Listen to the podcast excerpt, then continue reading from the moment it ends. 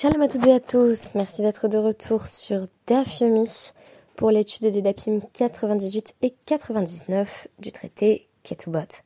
Tout d'abord, Moadim Simcha, j'espère que vous profitez bien de Sukkot et que vous ne vivez pas euh, cette fête comme une course infinie vers toujours plus euh, de jours chômés qui demandent chacun énormément de préparatifs et qui pour beaucoup d'entre nous vont se cumuler avec euh, le travail ou plutôt dans mon cas les différentes formes de tâches et d'emplois que j'effectue. Alors, vous avez constaté que ces derniers jours et pour les jours à venir, j'ai eu besoin de beaucoup de relais. Euh, j'ai eu beaucoup de mal euh, également aujourd'hui à, vous proposer même quelque chose sur les DAPIM 98 et 99. Euh, je n'ai même pas terminé d'étudier le DAF 99, donc j'ai un jour de retard. Je vous prie de m'excuser si cela s'en ressent du point de vue de la qualité du propos. Je vais assurément reprendre le dessus à partir de, de la fin euh, des fêtes du Ticherie. Et franchement, je crois que mon mois préféré de l'année, c'est le mois de naissance de ma fille, le mois de Rejvan. Alors on l'appelle aussi Mar Rejvan, comme s'il y avait une amertume dans le fait qu'il n'y ait pas de fête.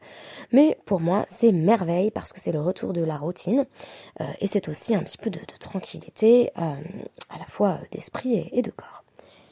Alors aujourd'hui, euh, je cite un livre que je n'ai pas encore lu, mais qui figure dans la bibliothèque de mon mari. Il faut savoir que mon mari et moi, on lit des livres assez, euh, assez divers. moi, c'est essentiellement la littérature française, littérature anglaise. Et mon mari lit beaucoup sur le droit, la philosophie et la politique.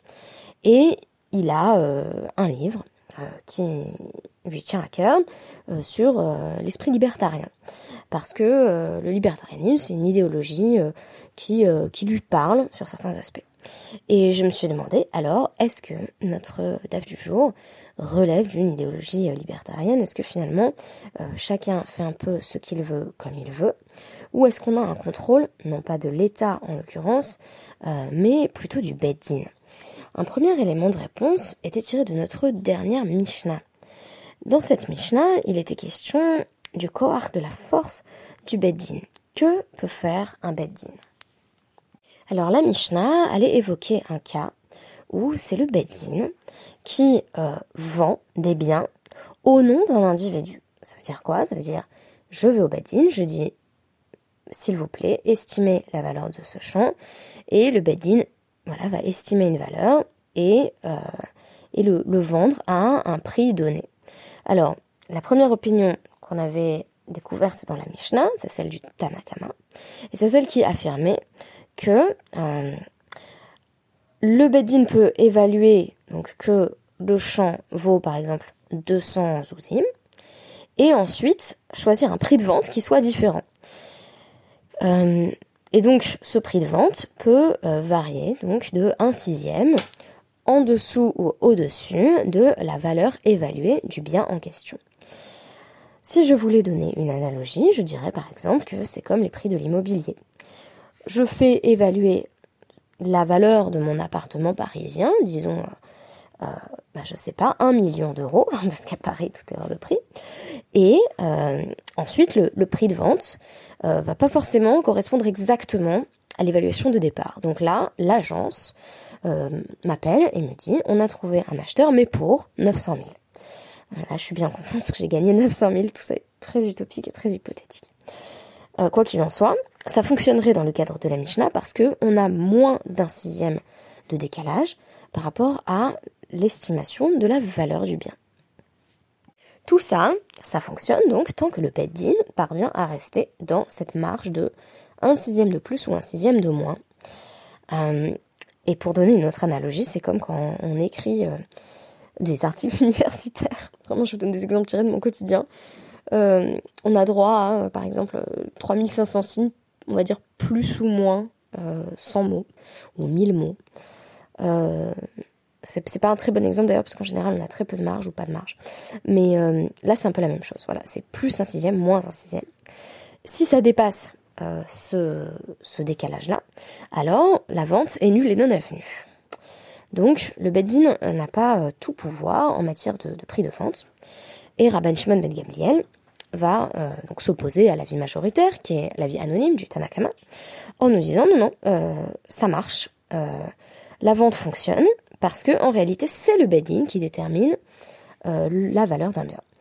Ce qui m'a fait penser à un certain interventionnisme d'État, euh, tel qu'il est représenté, euh, ce sera d'ailleurs mon, autre référence du jour, euh, dans, dans un film intitulé Jesse James, où c'est essentiellement l'État, représenté par la compagnie ferroviaire, qui est présenté comme le grand méchant, parce qu'en fait c'est la compagnie ferroviaire qui fixe le prix des, des champs qui vont être traversés par la voie ferroviaire, à savoir un dollar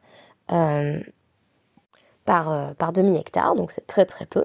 Et, euh, et donc finalement, c'est l'individu qui résiste, en l'occurrence euh, la famille James, qui va être représenté comme bah, les good guys, quoi, ceux, qui font face aux entreprises toutes puissantes. Voilà, je me suis dit si peut-être que le Beddin serait dans ce rôle-là. donc Rabban Shimon Ben lui, va, va donner finalement tout pouvoir au Beddin. et ce qui est intéressant, c'est que c'est un avis minoritaire. Donc finalement, oui, on va limiter euh, le pouvoir du, du Beddin euh, dans, la détermination euh, du prix de vente par rapport au prix réel d'un objet. À moins que, nous dit le Tanakama, dans la dernière partie de la Mishnah, donc c'est comme si la vie de Rabban Shimon Ben Gamliel était en sandwich en quelque sorte, à moins que on déplace la question de la vente non pas donc dans le Beddin, c'est plus le Beddin qui gère, on euh, porte cette vente sur la place publique. Et euh, il va y avoir ce qui euh, va s'appeler une achraza. pardon, je ne sais plus parler. Oui, c'est ça, une achraza. je reprends mes notes. donc, une annonce publique qui euh, permet en fait à tout un chacun d'évaluer le prix de vente d'un objet. Et à partir du moment où c'est pas euh, dans le bed-in, là on peut doubler le prix ou vendre à moitié prix. Donc en gros chacun fait ce qu'il veut tant que c'est pas dans le cadre du bed-in.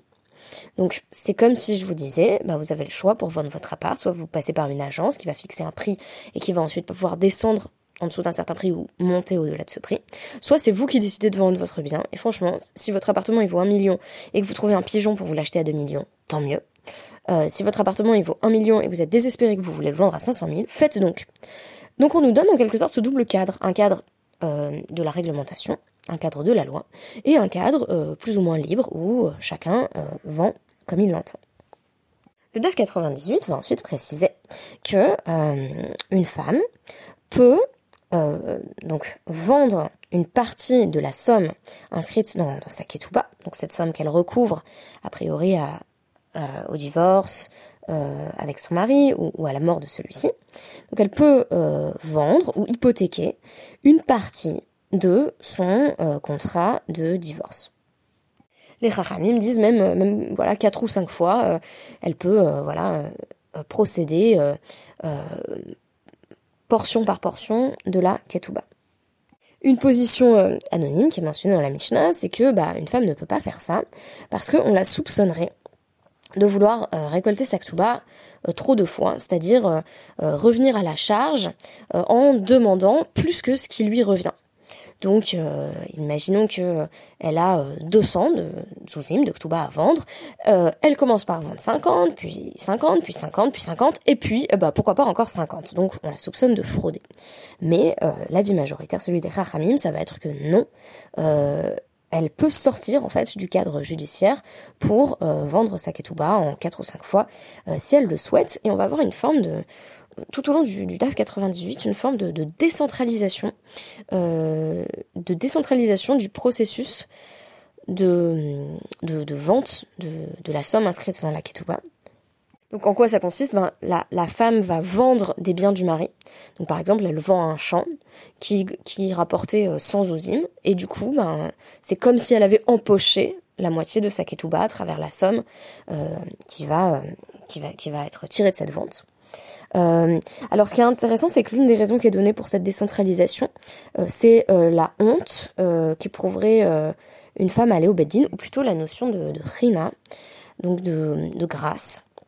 C'est-à-dire qu'il n'est pas gracieux pour une femme de se retrouver mêlée à des procès, à des affaires judiciaires potentiellement un petit peu sordides où donc la veuve, parce qu'il s'agit ici d'une veuve, va se retrouver face aux orphelins qui sont pas forcément d'ailleurs ses enfants à elle, qui généralement sont en fait les autres enfants de, son mari, de feu le mari, et euh, voilà, on considère que c'est mieux qu'une femme ne, fasse pas euh, euh, ce, genre de choses. Donc très intéressant, le contexte de l'époque, ce qui est tout à fait confirmé par, le traité euh, Jevoot notamment, nous indique que les femmes allaient peu au Beddin, du moins pour ce, ce genre voilà d'affaires d'affaires courantes, et que c'était mieux de régler les choses finalement hors Beddin, dans un cadre plus intime, familial. Alors, euh, il va y avoir des, limites à la possibilité, euh, comment dire, de, l'expression d'une subjectivité totale, dans la mesure où on nous rapporte, donc, donc c'est Rabbi Zeira qui nous rapporte au nom de, de Rav Nachman, euh, Almana chez Shamal Atzma, lo le Une veuve qui aurait évalué toute seule la valeur du champ de son mari et qui l'aurait et qui l'aurait vendu, c'est comme si elle avait rien fait. ça veut dire quoi? Ça veut dire qu'elle peut pas dire bon ben mon, mari euh, voilà il avait ce champ je pense que je pense que son champ il, il, valait 100 en fait peut-être qu'il en valait moins. Elle le vend et euh, et elle empoche euh, la somme. Il faut tout de même qu'il y ait donc une, une, forme de, de d'évaluation publique. C'est-à-dire que on laisse le marché décider en quelque sorte et non la veuve. Donc en réalité donc la, la Guémara va, distinguer plusieurs cas donc soit euh, elle a fait euh, cette euh, cette elle a annoncé publiquement qu'elle souhaitait vendre le champ de son mari. Ce qui est la formule alternative par rapport au beddin. Je rappelle que soit on va au beddin et c'est le beddin qui vend, soit on a envie de le faire soi-même et auquel cas on fait une annonce publique en disant dans un mois le champ de mon mari sera vendu et le prix est évalué publiquement selon les lois du marché. Et le cas échéant, ça, ça marche. Si elle, elle euh, surimpose sa propre, euh, sa propre évaluation à l'évaluation publique, donc ça, correspond, euh, là, il n'y a pas de problème. Et la Gamara précise que si elle dit, je vais directement empocher l'argent qui correspond à la valeur du champ de mon mari parce que je l'ai estimé à 100 souzimes, ça, ça marche pas. Mais que si elle prend le champ de son mari, qu'elle le vend à quelqu'un qui accepte sa propre évaluation à elle, voilà, si je vous dis mon appartement parisien, j'estime qu'il vaut un million et que je trouve quelqu'un qui veut me l'acheter un million, bah, tant mieux pour moi. là, ça marche. Donc on laisse pas la femme décider toute seule, euh, faire ce que bon lui semble, mais si elle trouve preneur, alors fort bien, elle a empoché euh, la somme qui, euh, correspondait à ce qui devait lui être versé en vertu de la ketouba. Pour nous donner un exemple de ça, la Gemara va, nous rapporter un cas surprenant. Donc on nous dit Kihain de Hahu Gavra de Afkidun Gabe Kista de Yatme. Donc c'est euh, un homme à qui des orphelins avaient laissé euh, en, gage. Euh, alors, pas exactement sûr de ce que signifie kista, j'ai trouvé plusieurs traductions, donc soit du corail, plutôt du corail précieux, soit soit de, de, la nourriture pour, pour, pour les animaux. Donc vraiment pas du tout la même chose, mais euh, deux registres en tout cas très différents. Euh, le corail, ça me semble peut-être plus vraisemblable parce que c'est des prix assez élevés qui vont être annoncés ensuite. Alors faudrait qu'il lui ait vraiment, qu'il lui ait vraiment laissé euh, beaucoup beaucoup de, nourriture pour les animaux en dépôt pour que ça fasse 400 dinars. Et donc on nous dit, cet homme à qui on avait laissé cela en gage, Azal, Shama Lenafche des Arba Meazouzé, il a fait évaluer le corail, donc comme quand vous allez euh, voilà, dans, ces boutiques là qui évaluent le prix de votre or. Euh, on lui a dit bah ça vaut 400 là, et il a dit bah très bien, je prends. Donc je vais je vais garder je vais garder euh, ce, corail et voici que le corail prend de la valeur. écart, cam, mea. Et désormais la valeur sur le marché de ce corail c'est 600. Donc la question qui va venir poser à Rabbi Ami, c'est est-ce que les, les, les 200 supplémentaires, ils me reviennent à moi euh, qui euh, me suis approprié le corail ou est-ce que euh, l'argent devrait aller aux, orphelins? Réponse de Rabbi Ami, Man Non mais, qui avait évalué pour toi? Donc, sous-entendu, vu que c'est toi qui avais fait ta petite évaluation tout seul dans ton coin, que les orphelins, ils n'avaient pas du tout accepté de te vendre ce corail, que tu t'es dit, ça y est, je le garde, alors que ça avait simplement été déposé en, en, c'était un simple dépôt, bah en fait, toi, tu n'es jamais devenu propriétaire du corail, donc, euh, il faut donner en réalité les, les 600 dinars aux orphelins. Et toi, euh, voilà, c'était simplement, euh, voilà, c'était un petit dépôt de garantie où il n'y avait pas de raison euh, que tu t'appropries cette somme. Et un, autre élément qui, est, donné au sujet de, de, la, vente euh, de, euh, de partie de la ketouba par, par la femme en dehors du beddin, donc dans un système où voilà, elle, vend par exemple les, biens de son mari un par un. on affirme donc je vous euh, elle, a, elle a besoin de, euh, de faire un serment, de jurer. Donc par exemple, euh, mon mari était, millionnaire, j'avais une ktuba de, de 2 millions, et je décide, euh, pour obtenir 1 million sur les 2 millions, de vendre toujours mon appartement parisien euh, à euh, Monsieur Plony. Et donc, euh, je, je, jure euh, à ce moment-là que je suis en train de prendre euh, ce qui m'est dû euh, pour la ketouba et pas plus. Donc ça, c'est pour rester en quelque sorte dans, dans, les limites de la loi, même quand on n'est pas dans le beddin. Et le DAF 99, donc dans la partie que j'ai étudiée, parce que je vous mentionnais que je n'avais pas terminé, va préciser, et c'est ça peut-être les limites du projet libertarien dans la Guémara, que je vous évoquais tout à l'heure le cas d'une personne qui a un appartement parisien toujours qui vaut un million. Et moi, je décide que je suis désespérée, que j'ai envie de le vendre à 500 000. Alors on nous dit, euh, ça, ça ne vaut que si ça ne pénalise personne. Euh, ou plutôt si ça, ne pénalise que la principale intéressée, c'est-à-dire moi. Si c'est mon appartement parisien, j'en fais ce que je veux.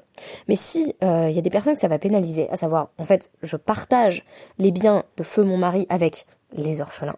Alors, euh, on nous dit euh, donc que la vente est nulle et non avenue si l'épouse décide de brader les biens de son mari au détriment des orphelins. Donc, pour résumer, elle peut réduire le prix de vente euh, si euh, elle est en train de, de gérer ses propres biens à elle, son héritage, son patrimoine à elle. Et s'il est question de biens qui doivent être gérés en commun, puisque je rappelle que tout ce patrimoine du père est distribué entre la veuve et les orphelins, alors là, elle ne peut pas brader parce que ses actions pénalisent d'autres personnes. C'est comme si on illustrait ici euh, le principe très connu qui affirme que euh, ma liberté s'arrête là où commence celle des autres. C'est exactement ça, hein, du point de vue des lois de l'héritage. Euh, je conclurai que en fait, euh, les personnes dans ces lois de l'héritage font à peu près ce qu'elles veulent, avec cette spécificité des femmes qu'on les, encourage limite à ne pas aller au bedin et à régler toutes ces affaires dans le domaine privé. À moins qu'il y ait des litiges complexes, auquel cas il faut effectivement devoir avoir recours au bedin. Euh, mais si ça peut se régler en privé avec, avec un simple serment, le serment, a encore la parole qui engage, qui affirme que euh, la femme est simplement en train de, de vendre ce qui correspond à ce, ce qui lui est dû à elle, alors c'est très bien. Donc euh, le Bedin n'est pas vu forcément comme le lieu où tout doit absolument se produire. On n'est pas dans une logique de, de, la centralisation, plutôt dans une décentralisation euh, de, de l'héritage, qui, me semble apparaître à travers ces derniers DAPIM, donc dans la continuité de, de 97, 98, 99, tout en mettant des limites. C'est-à-dire que c'est pas le règne de la subjectivité absolue. On peut pas décider du prix soi-même et s'approprier des biens. On ne peut pas non plus décider d'un prix de vente euh, particulièrement euh, bas, euh, quitte à pénaliser les autres personnes avec qui on aurait à partager des biens. Donc les limites du libertarianisme de, de la Guémara, si je peux aller jusque-là, euh, me semblent ici clairement indiquées. Je vous dis merci beaucoup pour votre écoute et à demain.